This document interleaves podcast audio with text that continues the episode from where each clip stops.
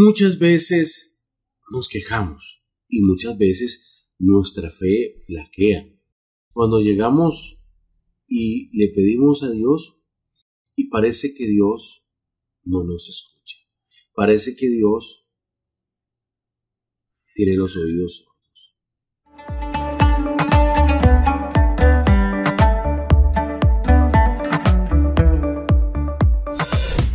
Aunque parezca que Dios no nos escuche, siempre debemos orar, siempre debemos poner todo nuestro empeño en Dios. Veamos lo que nos dice el Salmo, mí me encantan los salmos, muy hermosos. El Salmo 56, hablando del verso 16 al 18. ¿Qué dice? Búsquelo en su Biblia. No me lo crea a mí, búsquelo en su Biblia. Pero yo clamaré a Dios, y el Señor me salvará. Mañana, tarde y noche, clamo angustiado, y Él me escucha. Aunque son muchos los que me combaten, Él me rescata. Me salva la vida en la batalla que se libra. Y es que hay batallas de batallas todos los días. Batallamos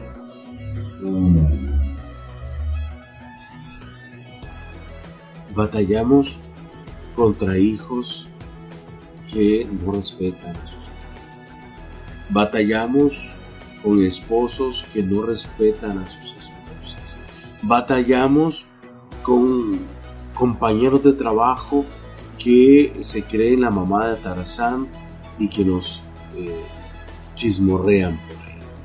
Batallamos de un montón de formas, pero Dios siempre nos escucha. Ahora usted puede decirme, bueno, pero ¿por qué Dios eh, este, no responde? Yo estoy cansado de pedirle, estoy cansado de estarle diciendo, Dios, ayúdame, Dios, haz esto, haz lo otro por mí. Ok, si está cansado, imagínese cómo estará Dios de escucharlo a usted y 60 millones de personas que todos los días se. Mil millones de personas que todos los días se. Bueno, pero no se cansa. Él lo escucha y paciente. Lo que pasa es que muchas veces pedimos cosas que no nos Ay Dios, que, que, esa muchacha me meta, eh, que, esa muchacha me diga que sí, que podemos ser amigos. Y entonces yo estoy ahí eh, deseando que la muchacha me diga que sí. Y resulta que Dios dice, no, no, no te voy a dar a esa muchacha porque no te conviene. Bueno, de tanta insistidera la muchacha nos dice que sí y nos va mal. Ay Dios, ¿por qué permitiste? Ay Dios, qué quejadera por Dios. Siempre pidamos y confiemos. Pidamos y confiemos en el corazón. Nuestra mente pide, nuestro corazón recibe.